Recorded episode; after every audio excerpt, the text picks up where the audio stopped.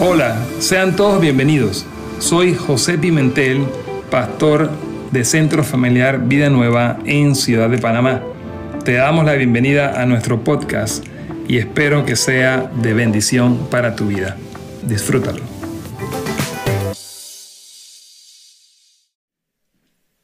Buenos días. ¿Cómo están? Bien, bien, ahí.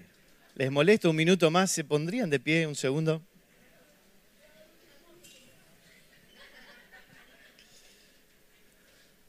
Le animo a cerrar sus ojos un momento ahí donde está, solo para no desconcentrarnos un momentito. La verdad que hemos estado disfrutando este, este hermoso rato. Gracias Alejandro, gracias a los chicos por este hermoso ambiente en el que, si usted se dio cuenta, todo el tiempo el Señor nos estaba provocando a mirar al lugar correcto, a mirar a lo eterno, a mirarlo a Él, mirar al Señor, y nos estaban dejando con el hambre por conocerle. Así que quiero animarle un momento que usted pueda hacer su oración ahí en su interior y decirle al Señor, Señor, quiero conocerte más.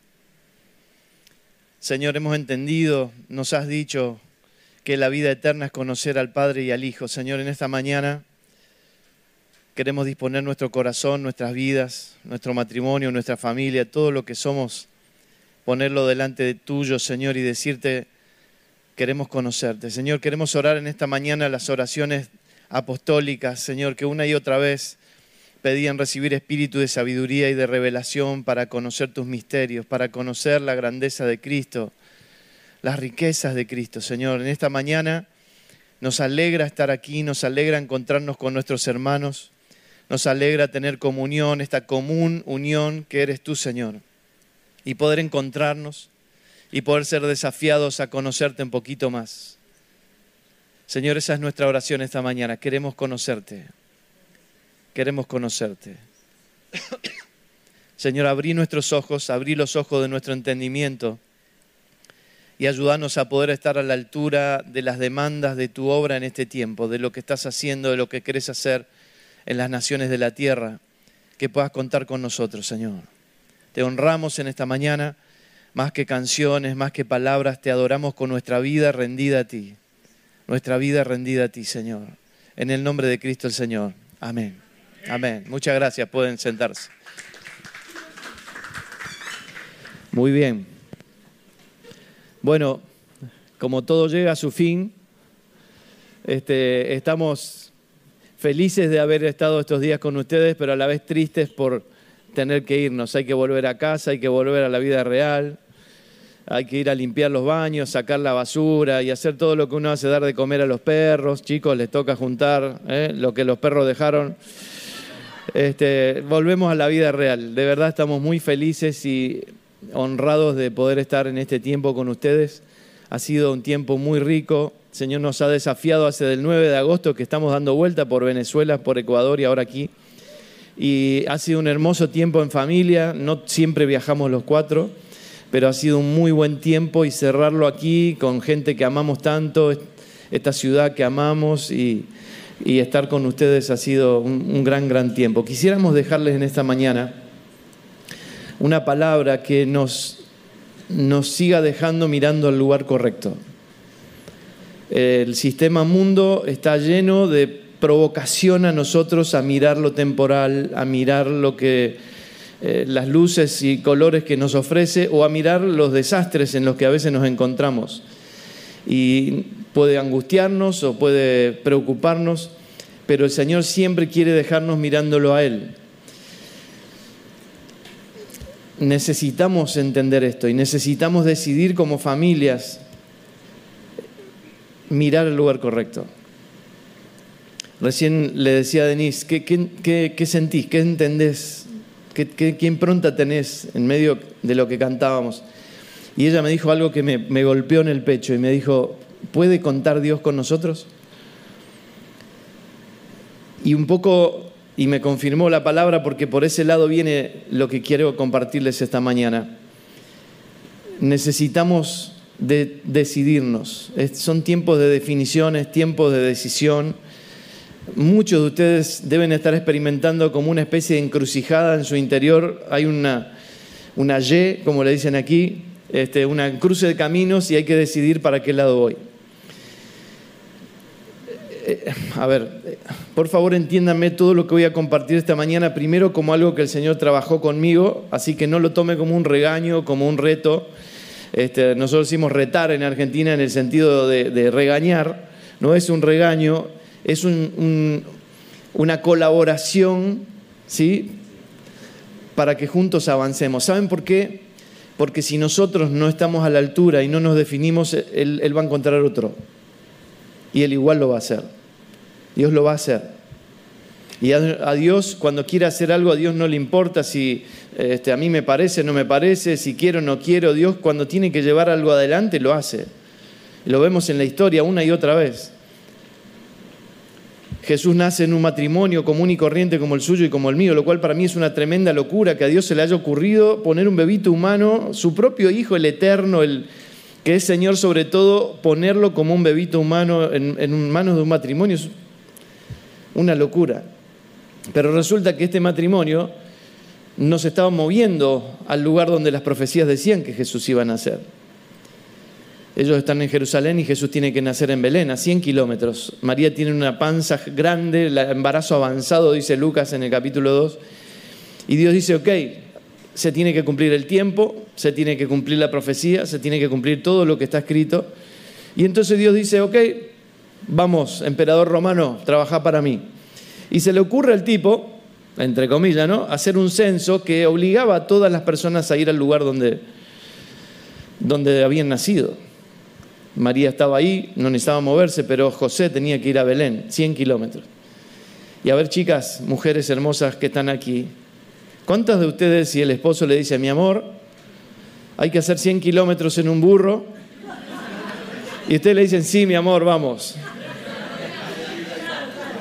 Tenemos que hacer pocos kilómetros en un coche, en una camión, en una pickup con asientos cómodos y la panza viene saltando y, y yo me acuerdo, perdón, mi amor, decía, sáquenmelo, sáquenmelo, estaba por nacer Elías.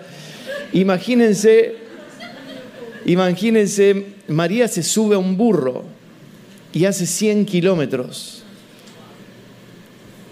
porque a Dios se le ocurrió usar un emperador, un, rey romano que ni siquiera le importaba a Dios para que su plan se, lleve adelante. Y usted va a encontrar situaciones como esa muchas veces en las escrituras. Dios va a llevar adelante su plan. Ahora, lo que quiero dejarles en esta mañana es el desafío a que nosotros no nos perdamos el altísimo honor de colaborar con Dios en lo que Dios está haciendo.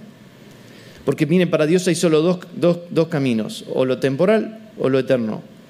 Claro, pero Alejandro nos decía, mira lo eterno, mira lo eterno. Y como que, ¿qué es, qué es lo eterno? No entiendo. ¿Qué, es lo eterno?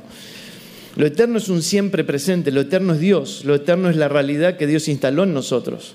Lo eterno es a lo que estamos llamados a vivir y conocer. Lo eterno es el lugar a donde fuimos trasladados cuando Dios puso a Cristo en nosotros, nos sacó del reino de las tinieblas y nos puso en el reino de su amado Hijo.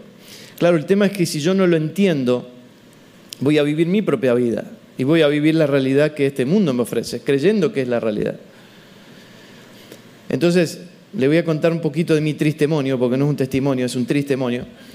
Tres generaciones de creyentes después y dos mil años después de la cruz, lo cual es una tragedia y nos, revela el retraso que tiene el, Evangelio, el, el plan de Dios. Un día Dios me dice, no conoces la hoja 1 de la Biblia.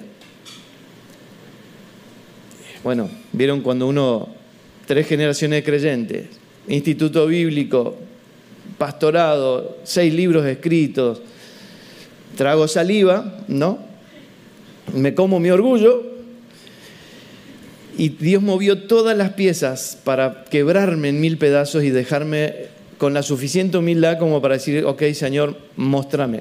Entonces empieza con eso, ¿no? No entiendo la hoja uno y, y el Señor me empieza a decir, ok, Jesús vino y dijo, vine a recuperar lo que se había perdido. Explícamelo.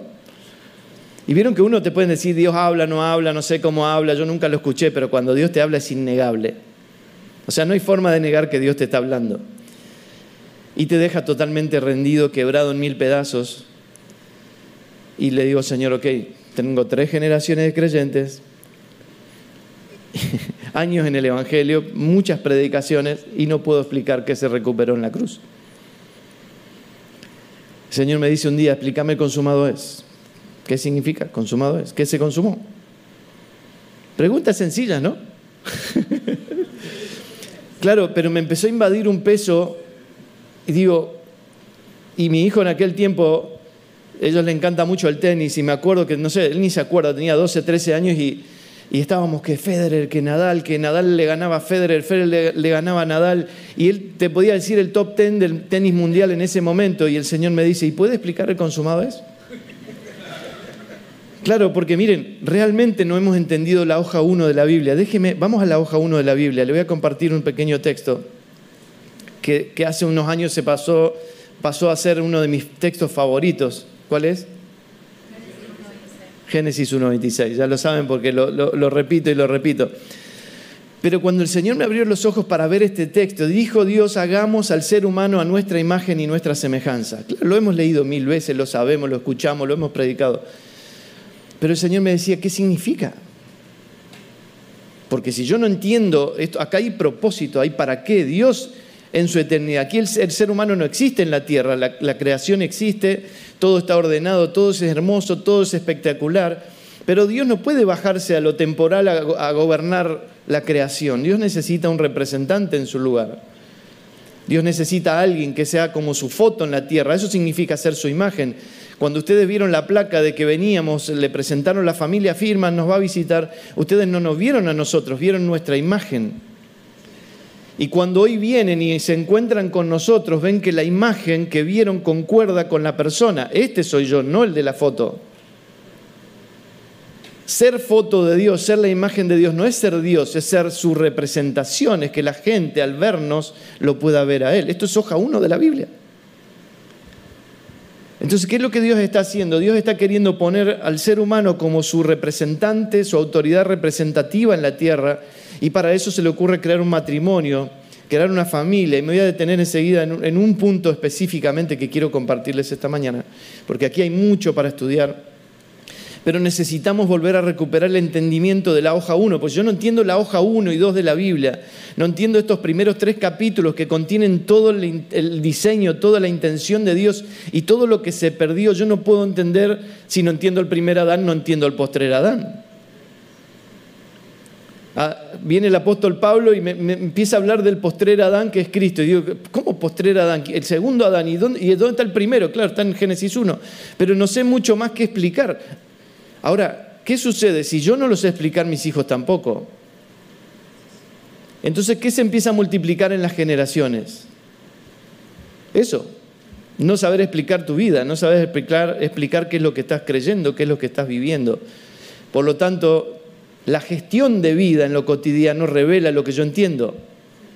Yo vivo de acuerdo a cómo pienso, vivo de acuerdo a lo que entiendo, vivo de acuerdo a la madurez que tengo. Pero si no entiendo, vivo de acuerdo a eso. y gestiono la vida de acuerdo a eso. Y en el versículo 27 dice que Dios creó al ser humano a su imagen, lo creó a imagen de Dios, hombre y mujer los creó.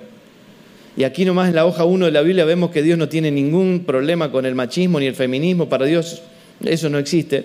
Dios lo crea a los dos iguales, a los dos benditos, a los dos a su imagen, como un equipo de autoridad representativa en, nombre de Él sobre la tierra, porque Dios los crea para que tengan dominio.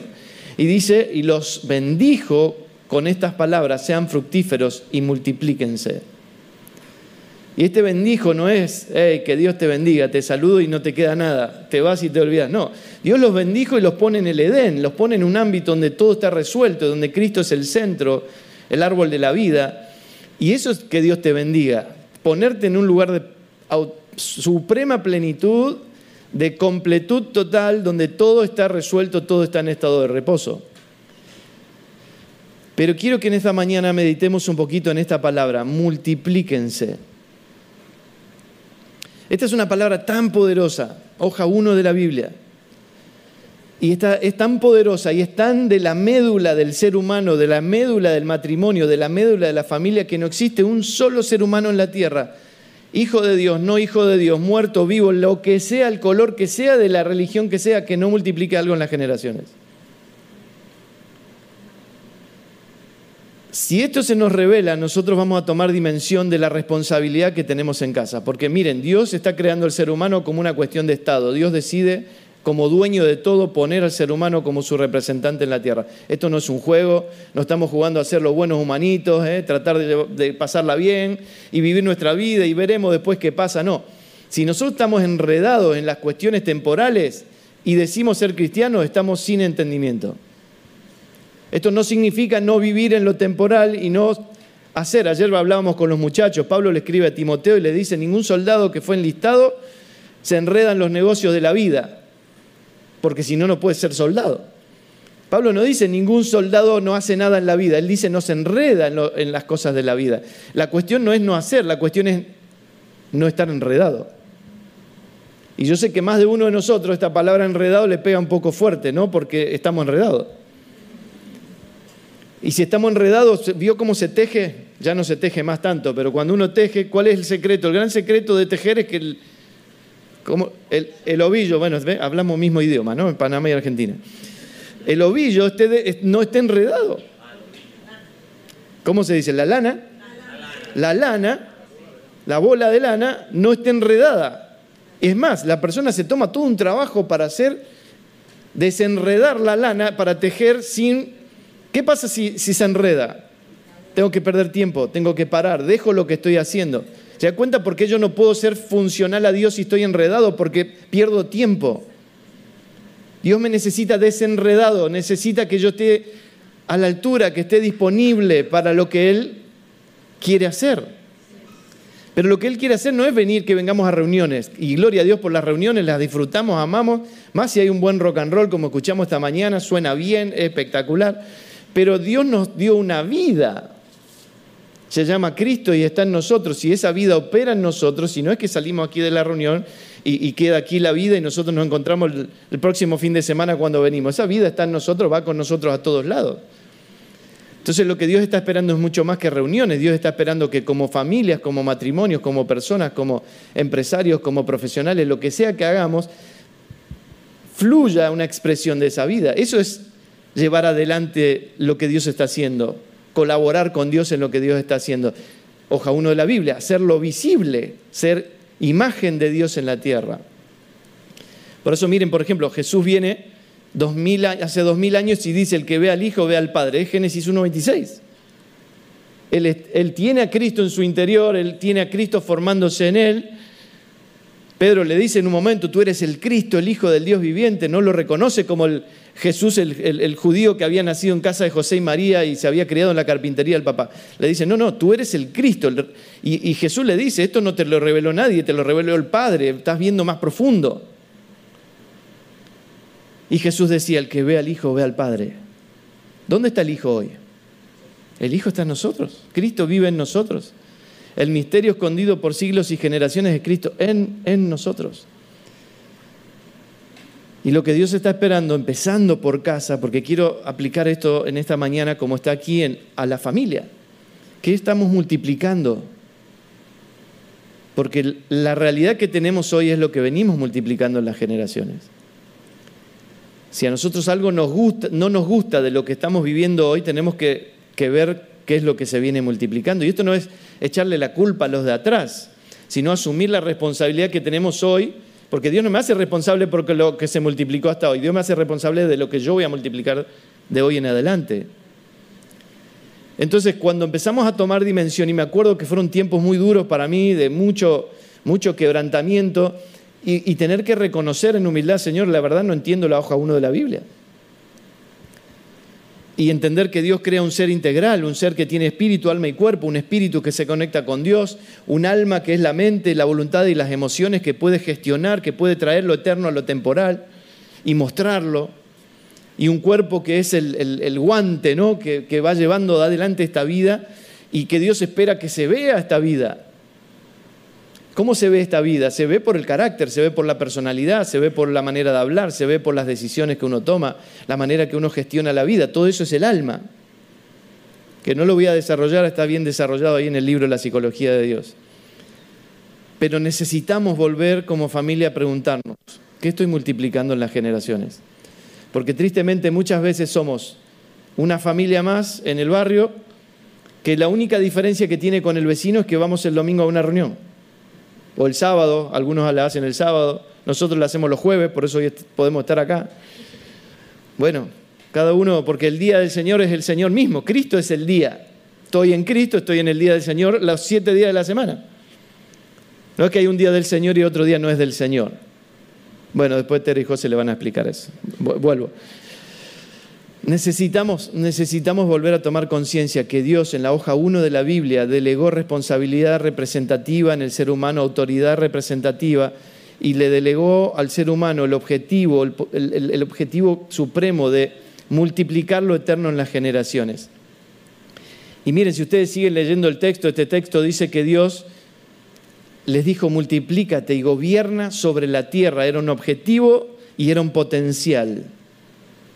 ¿Cuál es el potencial? Es global. Concuerda con el Salmo 127 que dice que los hijos son una flecha en manos del guerrero, una saeta en manos del guerrero.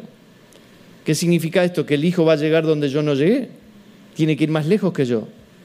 Eso es multiplícate. Claro, el mundo te dice, mirá cómo está el mundo, no me caso ni voy a tener hijos, un desastre esto, ¿para qué voy a traer hijos al mundo? Y Dios te dice, no, no, no, es al revés, justo al revés. Tener hijos y que se agarre el mundo cuando sueltes a tu hijo. Ahora,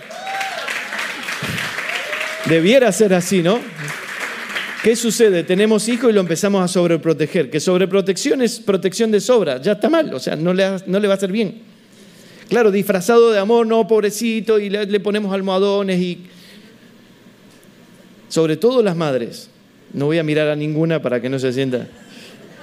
Es protección de sobra y Dios te dice, no, entrenalo, es, es un arma de guerra, tienes que entrenar.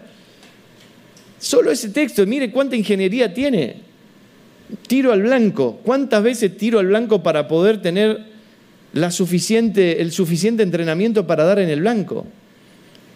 Depende del tamaño del, arco, de eh, la, cantidad que puedo tensarlo, la distancia que va a llegar, la flecha. Si es una flecha corta es para distancias cortas, si es una flecha larga con un arco más grande es para distancias más largas. ¿Quién le da la, dirección y la altura para que la flecha llegue a donde llega? ¿La flecha elige a dónde va o el, guerrero decide a dónde envía la flecha? Miren cuántas cosas Dios nos enseña en un versículo dentro de los miles que tenemos en las Escrituras porque para Dios nunca fue un juego la cuestión de la familia.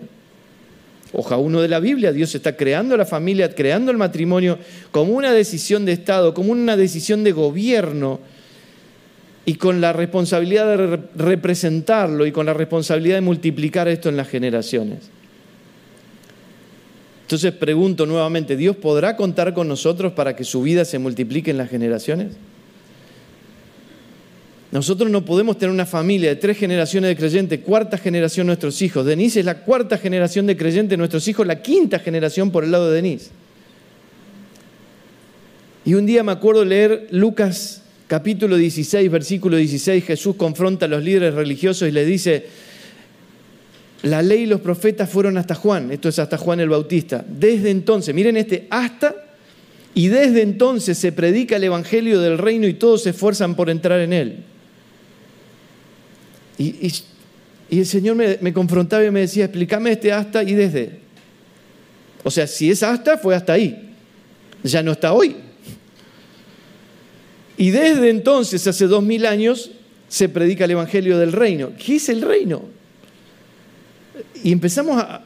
Y puedo seguir, o sea, porque estas confrontaciones fueron muy fuertes. Y miren qué tragedia no poder explicarlo. Porque yo no se lo puedo explicar a cualquiera, no sé qué estoy viviendo, no se lo puedo explicar a mis hijos, mis hijos van a vivir algo que van a imaginar. Le animo que lo haga después, no lo vamos a hacer ahora, hace un tiempo aprendíamos, abren un chat del WhatsApp, sé que los pastores le dicen guarden el teléfono, pónganlo en silencio, ¿no? Bueno, pero cuando pueda, abra un chat que le va a escribir a qué primer persona le aparece, su esposa, me imagino, ¿no? ¿Siempre? Y ponga la palabra iglesia. Y sabe que va a encontrar que el mismo sistema de WhatsApp le sugiere una imagen de un edificio para reemplazarlo por la palabra. Escuche esto, o sea, un sistema que es un sistema que nada tiene que ver con Dios, una herramienta que todo el mundo usa, sea cristiano o no sea cristiano, tiene establecido como definición que la iglesia es un edificio. Pregunto, ¿de dónde lo sacaron? Porque hace dos mil años nosotros creemos que la iglesia es un edificio y nosotros decimos vamos a la iglesia y nos referimos a venir a un auditorio. Cuando la palabra nos enseña que la iglesia son las personas que tienen a Cristo, la iglesia es el cuerpo de Cristo.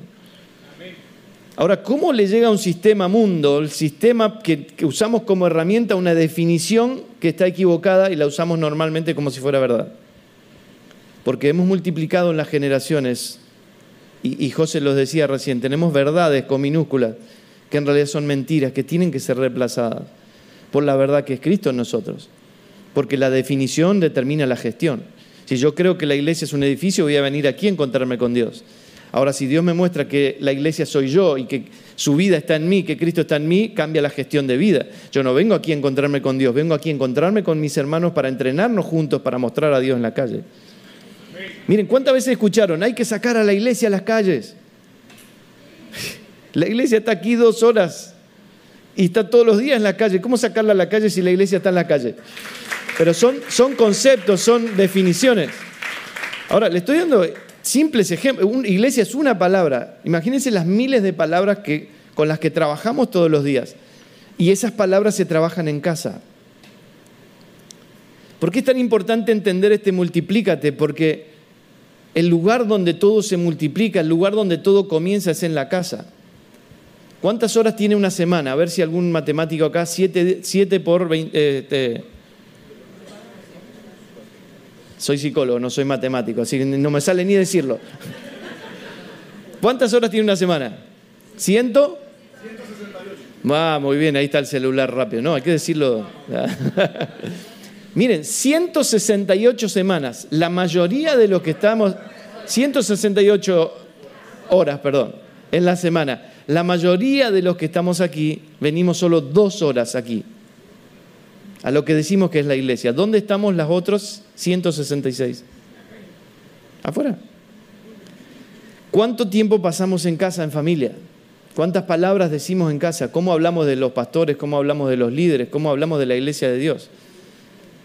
porque compartíamos con los líderes hace un rato, cuando Saulo se, encuentra con Cristo, lo primero que él entiende es que la iglesia y Cristo son la misma persona. ¿Por qué me persigues? le dice Jesús. Porque Cristo es la cabeza, la iglesia es su cuerpo, cabeza y cuerpo es la misma persona. Cristo está en la tierra por medio de su cuerpo, que es la iglesia, caminando todos los días en la calle. Claro, si nosotros no lo entendemos, ¿qué sucede? No lo podemos vivir, no lo podemos gestionar y no se lo podemos transmitir a la siguiente generación que tiene que continuar esto. Nuestros hijos debieran adoptar a Dios como Padre de la manera más natural posible.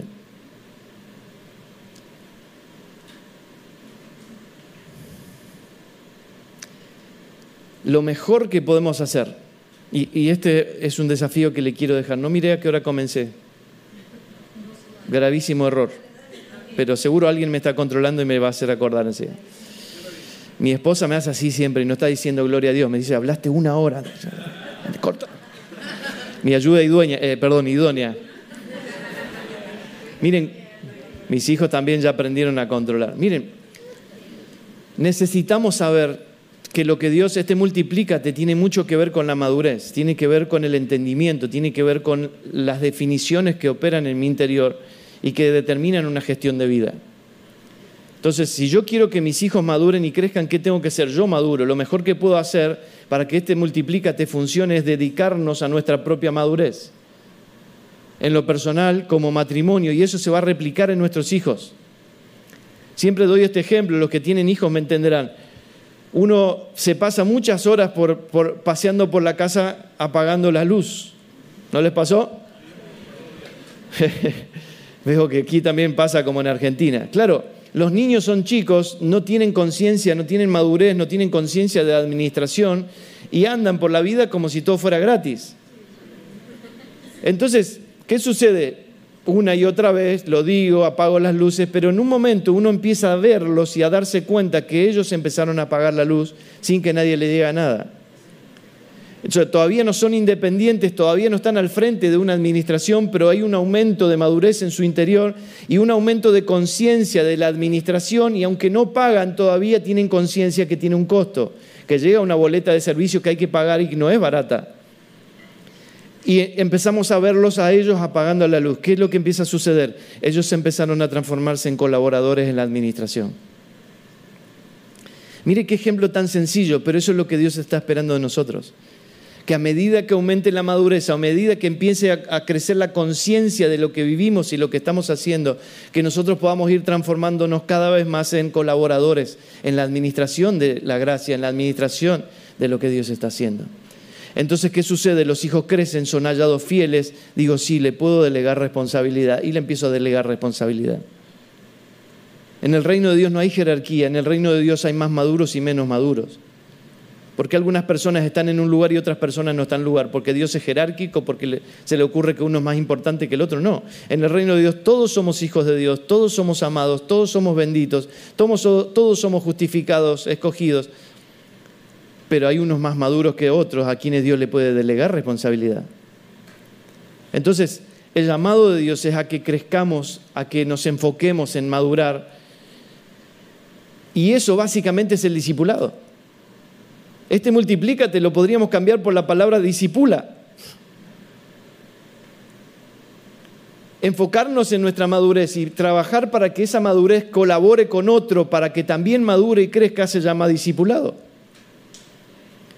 Jesús viene a la tierra, el Cristo eterno viene a la tierra y en la persona de Jesús empieza a multiplicarse y trabaja durante tres años y medio con estos cabezones que no entendían nada que uno humanamente no los elegiría para ser tus colaboradores. Luego crucificado, muere, resucita y se dedica 40 días a enseñarles acerca del reino. Y estos cabezones todavía no entienden, pero Jesús sigue confiando en ellos.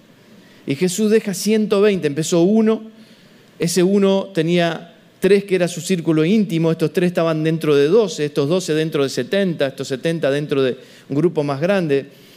Cuento corto, 120 personas esperan la venida del Espíritu Santo cuando Jesús se va y estos 120 están listos para recibir a 3.000 que son los primeros convertidos que vemos en Hechos capítulo 2.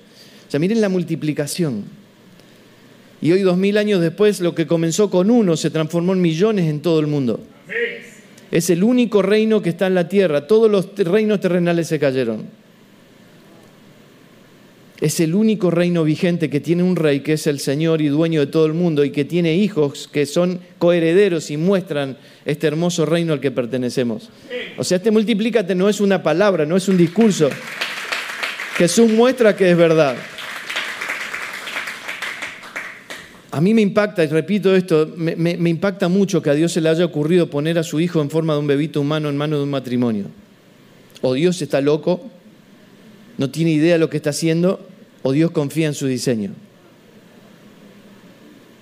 Y mire, antes que la cruz, antes que el mensaje de salvación, antes que volver a ser reunidos en Cristo, a, todo lo que se perdió en el origen, volver al diseño original, antes que todo vuelva al orden, yo veo un mensaje fuertísimo de Dios a la humanidad. Muchachos, yo creo en mi diseño. Ahí les va mi hijo. Mi hijo se va a formar dentro de una familia. Y tenemos algunos cráneos, le decimos en Argentina, ¿no? Súper entendidos, diciendo que la familia como la conocemos ya no existe o está pronta a desaparecer. Yo no creo eso, porque creo que el matrimonio y la familia es un diseño de Dios. Y van a pasar muchas cosas y van a haber momentos donde se van a establecer leyes inclusive que van a atentar contra el matrimonio y la familia, como de hecho ya sucede, pero nunca van a poder romper y anular un diseño eterno que es el diseño de Dios, el matrimonio, la familia y la multiplicación de su vida en las generaciones. Esto es imposible pararlo. Ahora, ¿saben qué? Dios necesita que nosotros estemos dispuestos inclusive a dar la vida por, por esto. El pueblo de Israel es, llevado cautivo, y ustedes conocen la historia del libro de Daniel, y uno dice, una vez pasa rápido, ¿no? Estos no eran cualquiera, cualquier persona, los tipos estaban preparados. ¿Por qué los eligen? A lo mejor que había. Pero lo que llama la atención es que ellos están dispuestos a no comer la mejor comida que te pueden ofrecer en la tierra en ese momento. Y dicen, no, nosotros vamos a comer lechuguita y tomar agua. Son tontos, ¿qué les pasa? O sea, cómanse el rico asado que te están ofreciendo del... No, es, simbólico porque en el origen todo comienza con una comida. Comer el árbol equivocado trajo este caos a la tierra. Y ellos deciden comer lo que los dejaba dependiendo de Dios y no del placer de la comida. Es, es, un mensaje al alma, yo no dependo de la comida, dependo de Dios. Cuando yo ofrendo al Señor, Dios no necesita plata, Dios, estamos claros de eso, ¿no? Dios es el dueño del mundo. Pero cuando puede ser dinero en mi bolsillo, pero cuando lo saco y colaboro, ofrendo, es una expresión de generosidad. Dejó de ser dinero para transformarse en avance del Evangelio. Pero si yo no lo entiendo, no. Entonces yo necesito lo que le notifica a mi alma. Yo no confío en el dinero, yo confío en Dios. Mi proveedor es Dios, no el dinero. Y entonces viene una ley que dice, todos los que no se postran delante de esta estatua van a morir. Y estos tres locos amigos de Daniel le dicen, miren muchachos, hagan lo que quieran, nosotros no nos vamos a postrar, porque Dios nos puede salvar. ¡Cuánta fe! Nosotros podríamos decir lo mismo, ¿verdad? Pero escuchen lo que ellos dicen. Y si Dios no nos salva, igual no nos vamos a postrar. o sea, o son unos cabeza dura, no están entendiendo lo que está pasando, no ven el peligro y terminan adentro del horno de fuego. El que no se postraba era tirado adentro del horno de fuego. Representativo de todo lo que es horno de fuego en la vida, situaciones que te queman, te, te matan, te amenazas. Ahora, ellos están dispuestos, sabiendo que Dios los puede salvar, y aunque Dios no los salve, están tan convencidos de lo que viven y de quién es su Dios, que aunque Dios no los salvara, igual no se van a postrar. Pregunto cómo arranqué, ¿será que Dios podrá contar con nosotros? Con esa radicalidad de familia, que no nos vamos a doblegar ante nada, nada va a frenar su diseño, nada va a frenar la multiplicación de lo eterno en las generaciones? Claro, la primera respuesta es rápido, sí, pero déjenme darles un ejemplo. Nuestros hijos crecen y tienen que ir a la universidad. Y yo le digo a mis hijos, no estudies esto porque esto no te da dinero, ya es una carrera que no funciona. A primera a primera vista pareciera que yo soy un papá atento, que estoy atento a lo que está pasando socialmente en este momento y le estoy dando un buen consejo. ¿Saben lo que yo le acabo de enseñar a mis hijos? Tu proveedor es tu trabajo, tu proveedor no es Dios con una frase inocente, aparentemente buena, le acabo de enseñar principios temporales, en vez de dejarlos mirando lo eterno. Hace lo que te guste, estudia lo que quieras, lo que te apasione, porque cuando hago lo que me apasiona me tienen que cortar el micrófono, me tienen que mostrar el reloj, pues no puedo parar. Ya dejó de ser trabajo, se transforma en pasión. Yo no trabajo, disfruto. Y me provee Dios, como se le dé la gana, como Él quiera. Entonces necesitamos tener cuidado y estar atentos porque lo que Dios está esperando, que lo eterno se multiplique en las generaciones. Lo mejor que podemos hacer por nuestros hijos, por las generaciones, es madurar. Si maduramos, va a haber una expresión de vida. Si maduramos, lo que va a suceder es que nos vamos a comprometernos todo el tiempo en multiplicar lo que Dios quiere que sea multiplicado en las generaciones. Discipulado refiere a personas comprometidas a seguir a un líder imitando su vida y multiplicando eso en las generaciones. Jesús se dedicó a doce locos que después trastornaron el mundo. Todo empieza así, pero eso empieza en casa. Necesitamos dedicarles tiempo a nuestros hijos. Necesitamos poder sentarnos y explicarle de manera sencilla el Evangelio. ¿De qué se trata esta vida que vivimos? Por qué hacemos lo que hacemos, por qué viajamos, por qué escribimos, por qué invertimos en la gente, por qué hacemos lo que hacemos. Porque podemos explicar mucho de eso en lo temporal. Trabajo en esto, me gusta este equipo de fútbol, me gusta este coche, esto no me gusta, me gusta tal playa, esta no. Explicamos muchas cosas, pero cuando se trata de explicar lo que es nuestra vida, que Dios instaló en nosotros, no lo podemos explicar. Y se transforma en una tragedia, porque no se puede multiplicar en las generaciones. Y de nuevo les digo, por favor, escuche esto con, con amor, no se sienta mal, porque Dios cuando viene y enciende una luz y me demuestra el desorden, no me está culpando y condenando por el desorden. Lo que Dios acaba de hacer con la luz es mostrarme lo que se va a ordenar. Es, es genial. No sé cómo Dios lo va a hacer, pero esto es un caos, pero algo va a pasar y Dios va a ordenar esto que ahora veo que está desordenado. Y puede ser que yo hoy me dé cuenta esta mañana que no hice del todo bien el trabajo con mis hijos. Miren, nunca es tarde. Así sea con los nietos, pero si el Evangelio entró a una casa, ese Evangelio entró a sus generaciones. Serás salvo tú y tu casa. Serás salvo tú y tu casa. Esa, necesitamos recordarlo. Miren, ¿por qué es tan importante el discipulado de nuestros hijos? Porque discipulado significa aprender juntos.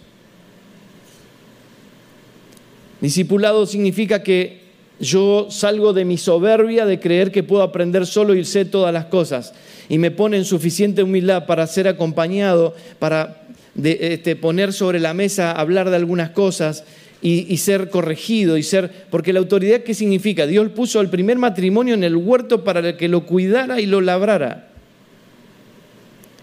Uno dice autoridad y, la experiencia me dice control. Pero necesitamos tener claro, mi experiencia no define lo eterno.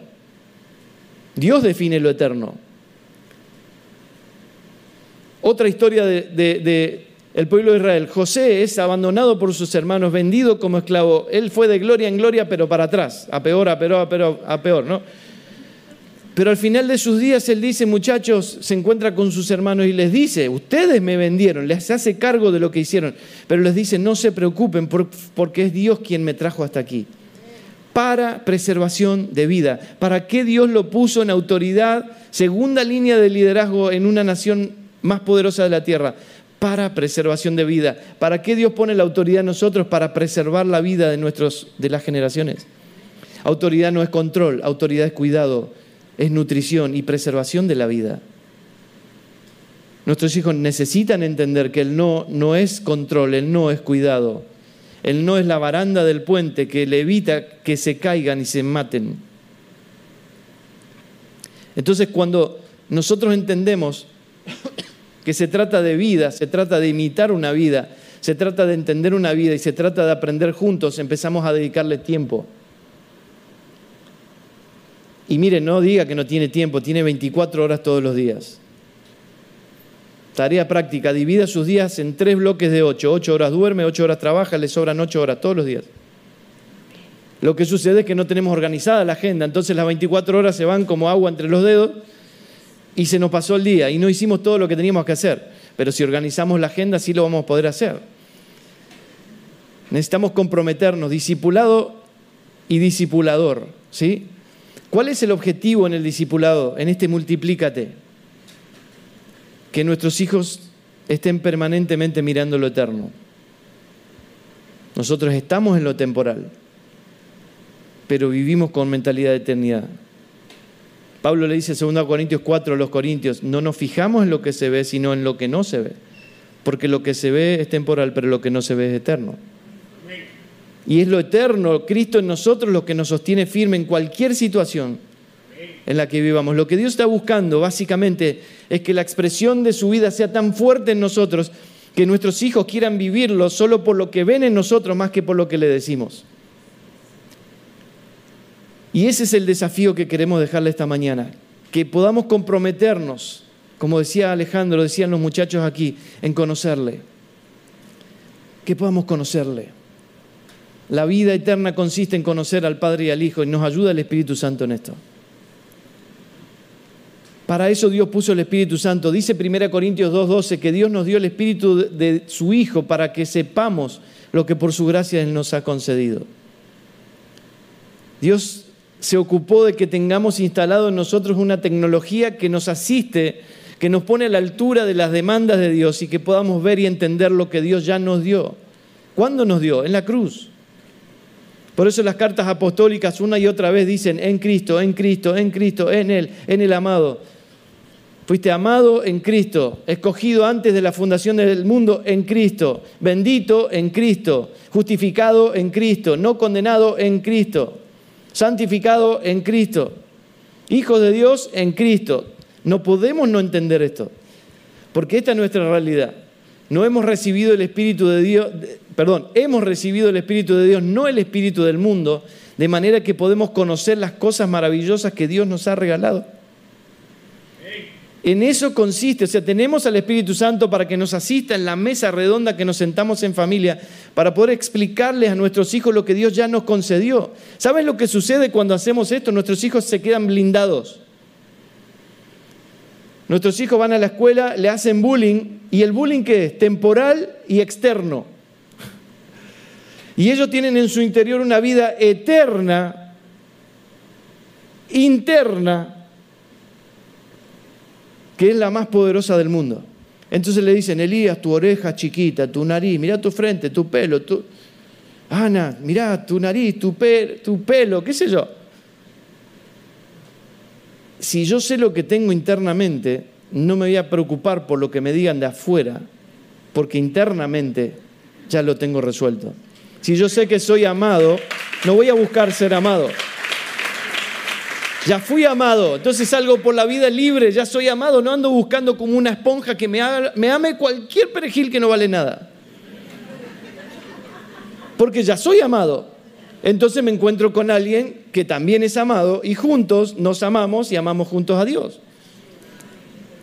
Pero no salgo vacío al mundo porque estoy lleno de Dios. No salgo solo, no, ahí estoy solo, nadie me quiere. No, mentira, si estoy en Cristo, ya Cristo está en mí, no estoy solo. Si estoy en Cristo, nunca más estoy solo, nunca más lucho con el rechazo porque ya fui aceptado, nunca más lucho con el desamor porque ya fui amado. Yo necesito entender lo que se me ha concedido en Cristo. Entonces nuestros hijos salen a la vida con internamente todo resuelto y se ríen cuando a alguien le quieren hacer bullying. Porque no tiene ningún poder. ¿Saben por qué funciona el bullying? Porque afecta al otro. Cuando al otro no le afecta, tiene piel de foca que le resbala, dejan de hacerle bullying. Pero claro, es muy difícil si yo quiero apoyarme en mi propia emoción para soportar el bullying. Yo necesito apoyarme en algo un poco más fuerte que yo. Y eso se llama Cristo, está en mí. Si Cristo, me encanta esto, porque de estas cosas que solo a Dios se le ocurren. Colosenses 1 dice que todo el universo salió de Cristo, o sea, todo fue creado por medio de Él y para Él. Y capítulo 2, Pablo dice, y ustedes están completos en Él, en Colosenses 2. O sea, todo el universo salió de Cristo, o sea que Cristo es más grande que el universo. Y ese Cristo está dentro mío. ¿Cómo lo explico? Es la locura. Entonces, ¿qué, ¿qué me van a ofrecer de afuera? Sexo, droga y rock and roll. O sea, ¿qué me pueden ofrecer de afuera que sea mayor a lo que ya tengo adentro? Nada, no existe nada. Solamente si yo lo ignoro. Si sé lo que opera en mi interior, que es su vida, que es Dios mismo decidiendo habitarnos, una locura. Miren, David se le ocurre con toda la mejor intención del mundo buscar el arca que se habían robado los enemigos. Y está bien, un cabezón hace lo que quiere, busca el carro cero kilómetros, ¿no? lo hace de la mejor manera, pero el arca de la presencia de Dios venía y se movió el carro y se iba a caer y una persona con la mejor intención del mundo decide tocarlo para que no se caiga y se muere. Lea la historia ahí en el Antiguo Testamento. Usa. Se muere, pobrecito. ¿Y saben qué sucede hoy? Esa presencia está dentro de nosotros. Por favor, familia, necesitamos volver a entender que ser cristiano no, es un juego, no, estamos jugando al cristianito, esto es poderoso, Dios puso su vida en nosotros, la presencia a la que un sacerdote una vez al año entraba con una soga atada en sus pies por si, si tenía algún chanchullo escondido, ¡plum! caía muerto, había que sacarlo. Un tipo representando a dos millones de personas una vez al año tenía que entrar con todos los cuidados posibles. Y esa presencia ahora está en nosotros. Es una locura. Es hermoso, es glorioso. No podemos dejar que nuestros hijos se pierdan en la estupidez humana, perdónenme la expresión, teniendo nosotros algo tan poderoso como la misma vida de Dios. Necesitamos volver a tomar conciencia.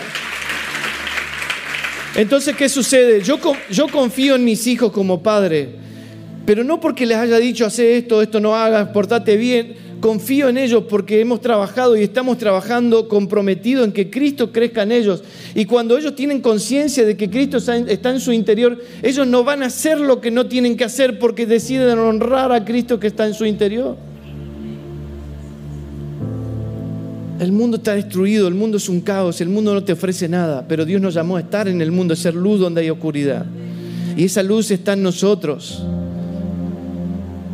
Creo que si, si se nos revela realmente lo que significa portar la vida del mismísimo Hijo de Dios en nosotros, ya no vivo yo, vive Cristo en mí, decía Pablo. Nuestra vida cambia para siempre. Y claro que estamos en el mundo, claro que trabajamos, hacemos negocios, disfrutamos, nos encanta todo lo que podamos disfrutar, pero ya nuestro corazón no está ahí. Porque todo eso es temporal, todo eso se cae a pedazos, pero la realidad de su vida en nosotros es inamovible. Este es un reino inconmovible, indestructible. Nadie te puede quitar la vida que ya tenés. Por eso Pablo está en la cárcel está tranquilo. Muchachos, no se preocupen, le dice a los filipenses, esto está colaborando con el avance del Evangelio. Termina la carta a los filipenses y le dice, muchachos, no se preocupen, yo estoy contento porque estoy en Cristo, que todo me fortalece para todo. Todo lo puedo en Cristo que me fortalece. Lea el versículo anterior. He aprendido a contentarme en cualquier situación porque todo lo puedo en Cristo que me fortalece. Déjeme, déjeme terminar. Bueno, no di, no di nada de lo que iba a dar, pero creo que di bastante. Escuche, este es un texto muy conocido en Deuteronomio, que lo hemos leído muchas veces, pero quiero leérselo en esta mañana con la conciencia, con el entendimiento de que nosotros hoy portamos la vida de, su Hijo en nosotros. Esta gente tenía a Dios afuera, no era el, era el antiguo pacto, no era el tiempo en el que por la cruz Dios diseñó esta tecnología de poner su espíritu vivificante es la vida de su Hijo en nosotros. Ellos experimentaban a Dios de afuera, en una nube de fuego, en una nube durante el día para que los cubra, en el agua que salía de la roca que era Cristo, como dice 1 Corintios 10. Pero nosotros tenemos en nuestro interior todo lo que necesitamos para vivir como Dios manda. La demanda de Dios hoy no es sádica, no es que Dios disfruta con pedirte algo que no lo podés hacer. Dios te está demandando lo que ya puso en tu interior y que sí puede hacerlo. Entonces mire lo que Moisés le decía al pueblo. Estos son los mandatos, los decretos, las ordenanzas. Estoy leyendo Deuteronomio capítulo 6, del 1 al 9. Esos son los mandatos, decretos y ordenanzas. ¿Quién da mandatos, decretos y ordenanzas? ¿El que es el dueño de todo? Señor, Señor, le decimos y hacemos lo que queremos. No, entonces no es Señor. Si es Señor, yo digo sí. Estoy rendido porque Él es Señor. Entonces Dios, le dice, estos son los mandatos, decretos y ordenanzas que el Señor tu Dios me encargó que te enseñara. Obedécelos. Obedécelos. La autoridad demanda obediencia. Y la obediencia es la actitud natural de alguien que se siente cuidado. No es control. Autoridad es cuidado y cuando hay cuidado naturalmente surge la obediencia a alguien que me está cuidando. Obedécelos cuando llegues a la tierra donde estás a punto de entrar y que vas a poseer tú, tus hijos y tus nietos. ¿Ves Génesis 1? Multiplicación generacional. Teman al Señor su Dios durante toda la vida. Si obedeces todos los decretos y los mandatos del Señor, disfrutarás de una larga vida. ¿Cuántos quieren disfrutar larga vida? No hay mucho secreto. hay que decir sí, Señor. Él es el Señor, yo me rindo. Escucha con atención, pueblo de Israel, y asegúrate de obedecer. Hay una insistencia aquí.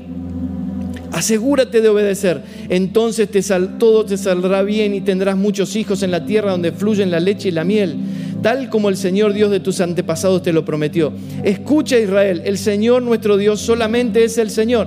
Ama al Señor tu Dios con todo tu corazón, con toda tu alma y con toda tu fuerza. Esto con todo no es a medias, no es de vez en cuando, un poco lo amo, un poco hago mi vida, un poco su voluntad, un poco la mía, no es todo.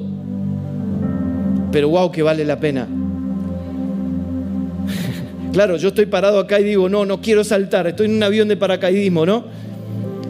Y tengo un, es una definición, tengo una decisión, o salto a lo que yo no controlo, o me quedo en el avión y bajo en el avión y estamos en la vida temporal, parados en el avión, todo seguro, yo controlo todo, me gusta, no quiero soltar nada. Y el Señor me dice, en mí hay más plenitud, tenés que saltar. Y yo les animo a hacer el salto. Del otro lado está la verdadera plenitud. En Cristo solo está la plenitud, no lo que yo disfruto de lo temporal y que me parece que, wow. Y Moisés le sigue diciendo, Escuchen esto, debes comprometerte con todo tu ser. Recuerden, ellos no tienen la vida, la asistencia del Espíritu Santo, no tienen la vida de Cristo en su interior.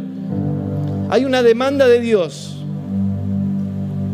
y ellos se esfuerzan por hacerlo. Pero hoy nosotros podemos cumplir esto porque tenemos su vida en nuestro interior. Comprométete con todo tu ser a cumplir cada uno de estos mandatos que hoy te entrego.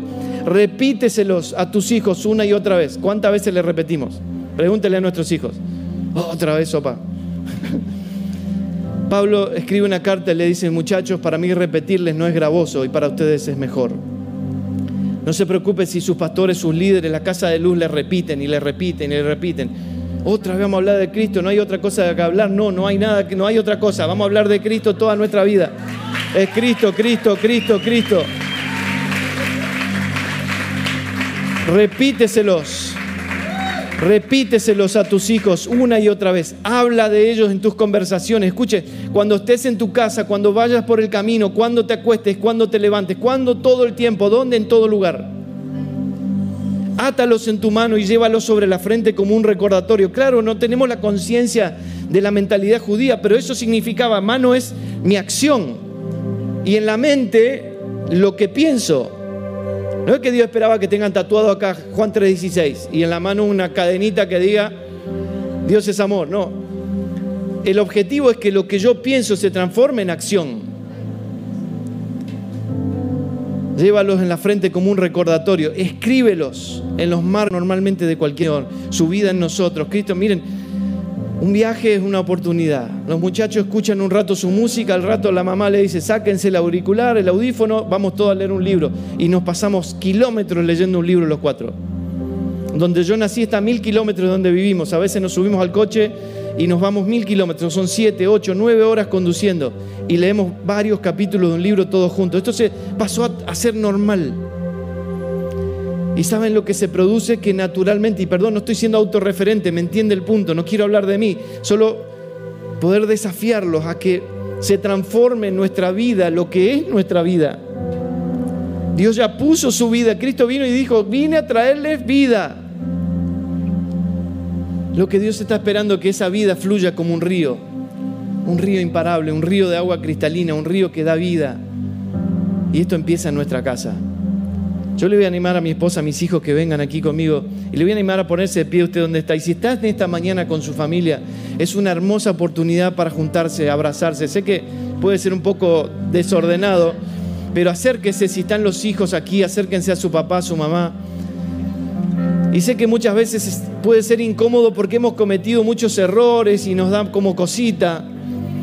Pero quizá esta mañana sea un tiempo de trazar una línea simbólica y poder decirle, Señor, hasta aquí llegamos de esta manera. De aquí en más nos comprometemos a ser familias que multiplican lo eterno en las generaciones. De aquí en más nos comprometemos a ser más intencionales con nuestros hijos, con nuestra esposa, con nuestra casa, a poder explicarles, sentarnos a entender. Y si no entendemos, miren, le acabo de pasar ayer un libro, el Señor nos desafió a hacer un libro durante la pandemia que es para regalar. Se llama Familias que disipulan a sus generaciones. Se lo pasé por WhatsApp, el PDF a José. Todo el que lo quiera, pídaselo por favor y se lo va a dar gratuitamente. Y páselo, regálelo a quien ustedes consideren, porque trabaja esto, cómo trabajar el ABC del Evangelio con nuestros hijos en nuestra casa, cómo explicar, entender la vida que nos fue dada en Cristo.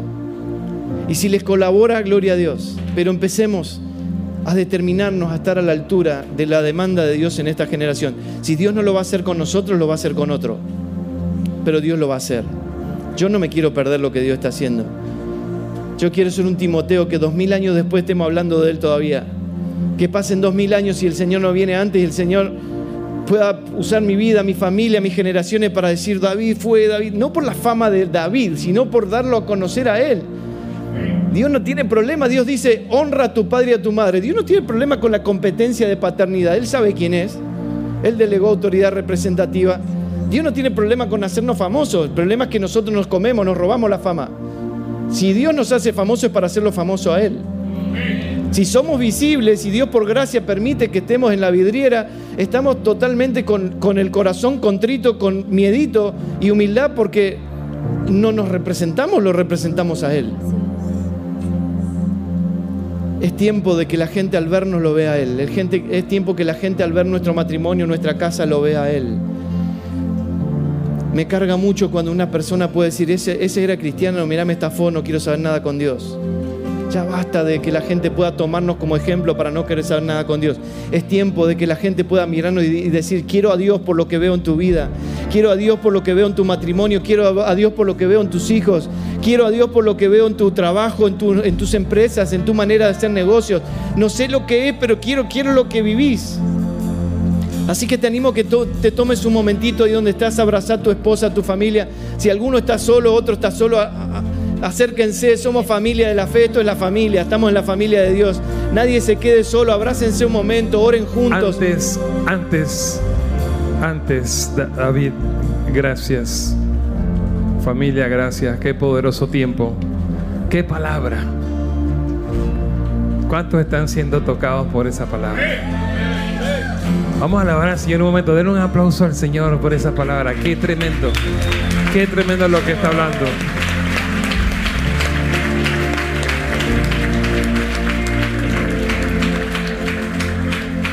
Muy conmovido por esa palabra y, por el tiempo. Gracias familia Firman Martínez. El Martínez marcó, marcó también. Estamos contentos de tenerles y, y, tratando de entender un poco, David, del tiempo hoy. El Señor ponía en mi corazón que hoy es un día donde él está tocando a la familia. Y justo lo que hiciste, veo una conexión tremenda en, lo, en el espíritu. Le va a pelear, Tere, pasa con mis hijas un momento. Y mi suegra que puede pasar también porque estamos ya juntos aquí en una unidad. Sí, señor, aguante, aguante a la suegra. Miren, el Señor marcaba conmigo algo muy fuerte esta mañana y nos ponía los inicios de esta casa. Y lo que mi suegra y mi suegro vieron en un inicio de, edificar familias, de discipular familias. Y el, el Señor pone en mi corazón de que hoy es un día de envío a las familias.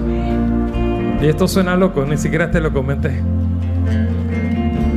Pero yo creo que Dios eh, está trayendo algo sobre esta casa. Algo que, que va a multiplicarse. Y leemos en Hechos cuando dice, oye, y los que trastornan el mundo también llegaron a esta ciudad. Porque cuando tú tienes esa esencia, cuando tú eres esa sal, cuando tú eres esa luz, vas a alumbrar en medio de la tiniebla. La luz no tiene que pedir permiso para alumbrar. La luz es luz y alumbra y disipa la tiniebla. Y la sal llega y altera totalmente. Y detiene la corrupción. La sal es lo que detiene la corrupción. Y yo creo firmemente de que se levantan familias, pero se gradúan familias o se envían familias. Y antes de pedirle a ustedes que oren, porque portan algo, miren esta familia tan linda. Son una familia pues linda, no solamente visualmente, físicamente, son una familia muy bonita, sino que son una familia que están transmitiendo lo que portan. Y antes de que ustedes oren, yo quiero que podamos nosotros orar por ellos. Porque el Señor ponía en mi corazón David, Denise, Ana y Elías, que Dios quiere multiplicar, llevarles aún mucho más a muchas otras naciones que se les abren. ¿Qué tal si le extendemos un momento las manos hacia ellos? Y les bendecimos en el nombre de Jesús. Sabemos que al final es a Dios la gloria, es a Dios la honra, pero ustedes han bendecido esta tierra, ustedes han venido para bendecir algunas naciones, estuvieron en Ecuador, en Venezuela.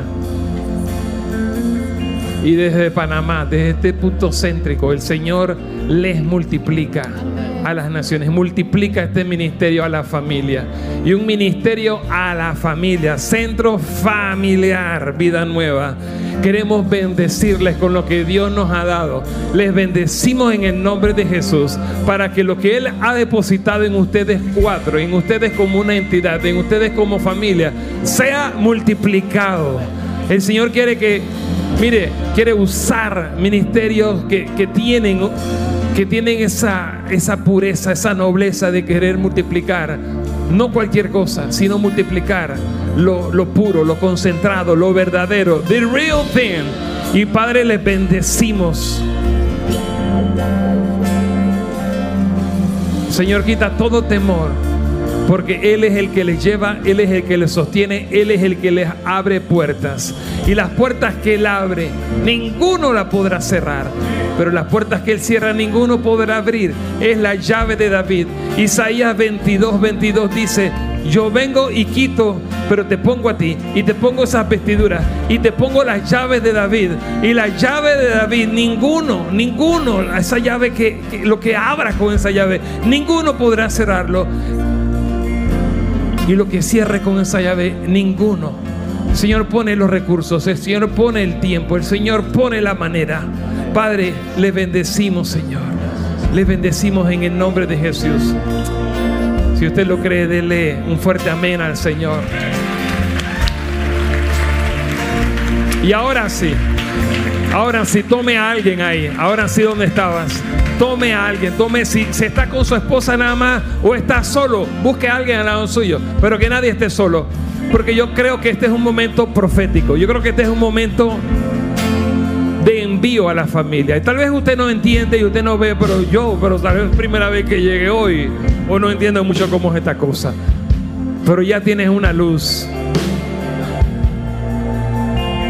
Si la luz de Cristo ya está en ti ya tienes una luz. No digas soy niño. A Jeremías se dijo eso, porque dice, cuando era niño te llamé por profeta a las naciones. El poderoso ya está en ti. Y creo que el Señor quiere enviar familias. Familias de una manera, yo no sé si es que vamos a abrir 30 casas de luz nuevas, yo no sé. Pero tu casa, tu hogar, 120 casas de luz, esa me gustó de hoy. Levante las manos de su familia en esta hora.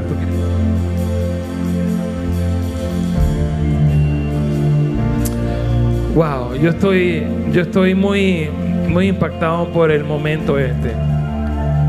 Y tengo hambre por recibir todo lo que Dios, no se quede sin recibir nada de lo que Dios quiere. Así que oramos.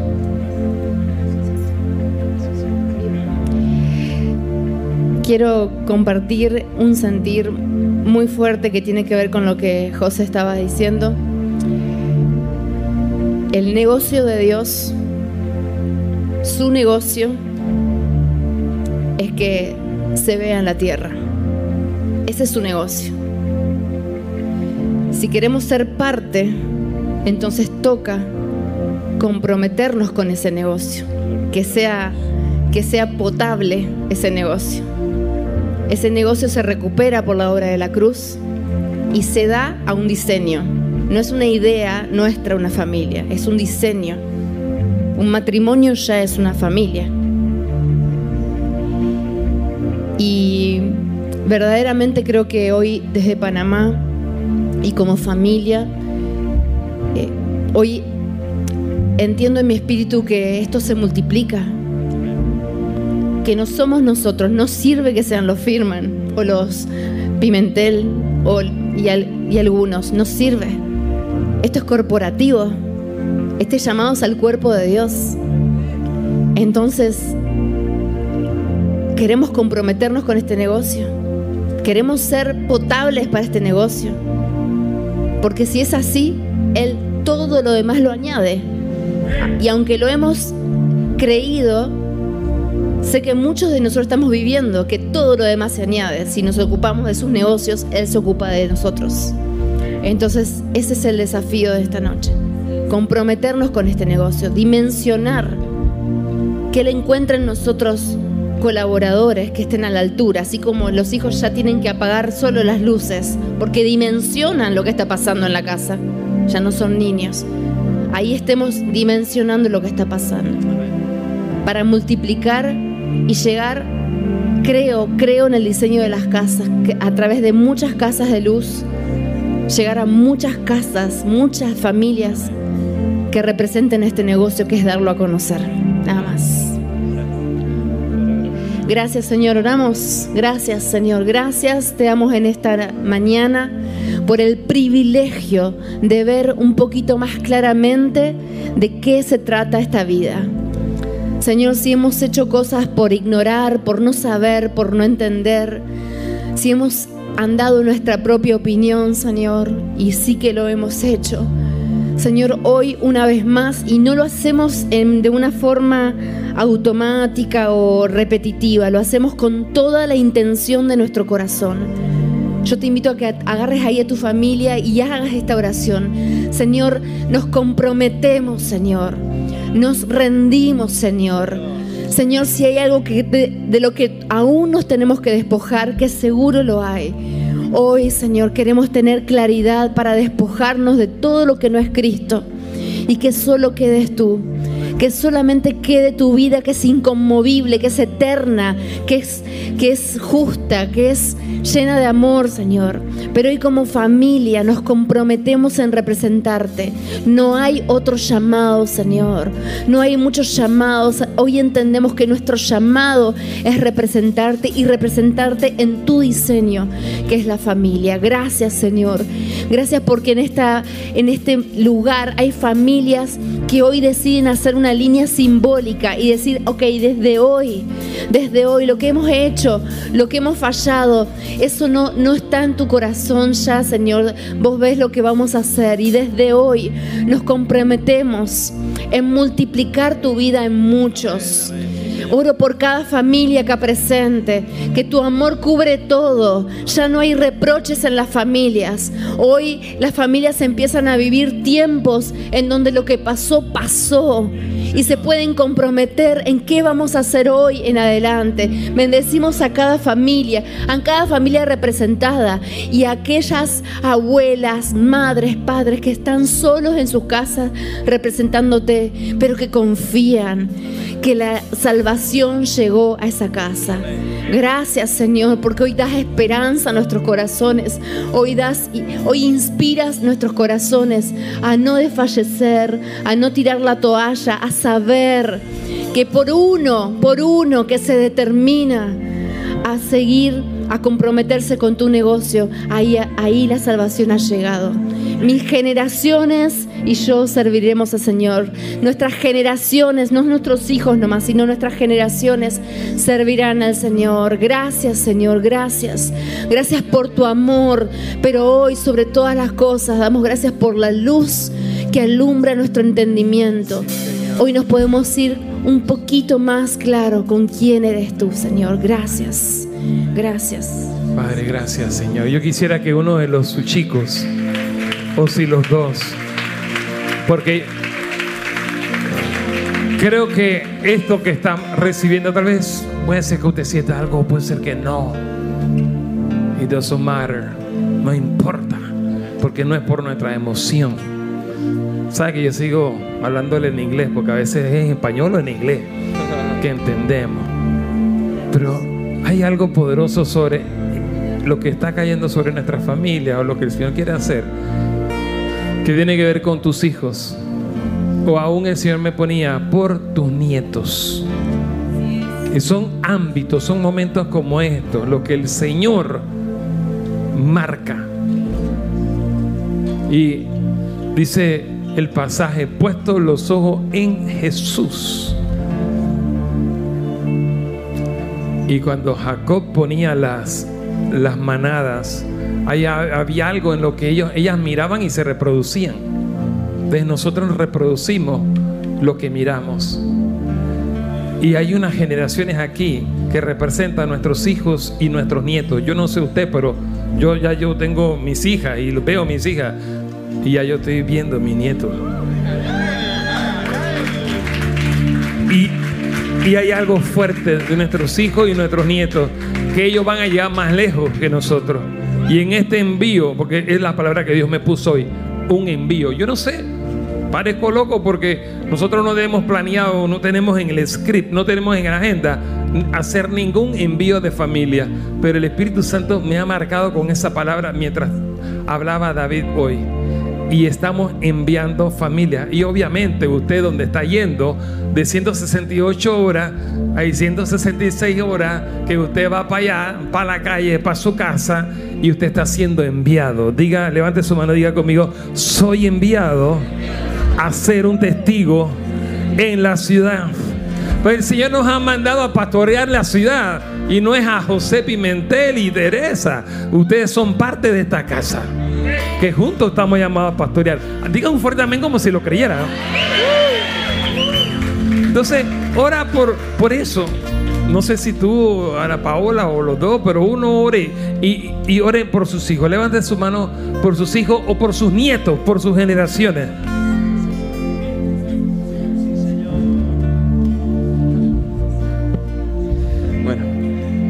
Bueno, nada, primero que nada agradecerles por esta hermosa oportunidad y sentía también de, compartirles de que la, única forma de agradar a Dios es estando en su Hijo. Que puede sonar fuerte, pero en realidad es todo mejor en Él. Sin duda hay un descansar y un, un pesar que quedó en la cruz. O sea, ahora vivimos en una realidad totalmente completa, consumada, y gracias a eso podemos darlo a conocer. Así que les, invito a que podamos orar juntos también en esta dirección. Padre, gracias. Gracias por esta oportunidad que nos da como familia de compartir aquí en Panamá. Gracias por tu hermosa iglesia que está, está creciendo aquí. Y Padre, queremos ser hallados en ti, Señor. Que nuestras ideas, nuestros criterios, nuestra voluntad sean base a ti, Señor. No queremos más guiarnos por nuestros pensamientos, porque fluctúan, Señor. Pero queremos ser hallados en ti y que nos encuentres fieles, Señor. Y que al final de nuestros días nos puedas encontrar en ti, Padre. Y queremos agradarte, Señor, no por algo humano que podamos hacer, sino porque estamos en Cristo, Señor. Sino que cada joven, cada adulta acá pueda, pueda ser hallado en ti, pueda entender los misterios, el Cristo eterno que ahora portamos, Señor. Padre, queremos ser conscientes, verdaderamente conscientes de la vida que portamos y todo lo que eso conlleva, Señor. Padre, a partir de hoy definimos en seguirte, definimos en escuchar tu voz y no hacer nuestra voluntad, Padre, porque sabemos que es mejor, sabemos que es mucho mejor. Te agradecemos, Señor, y queremos que nuestros velos sean quitados, que todo velo que, no, que nos impida verte, Señor, es quitado y podemos ver tu gloria, Padre. Gracias, Señor. Amén.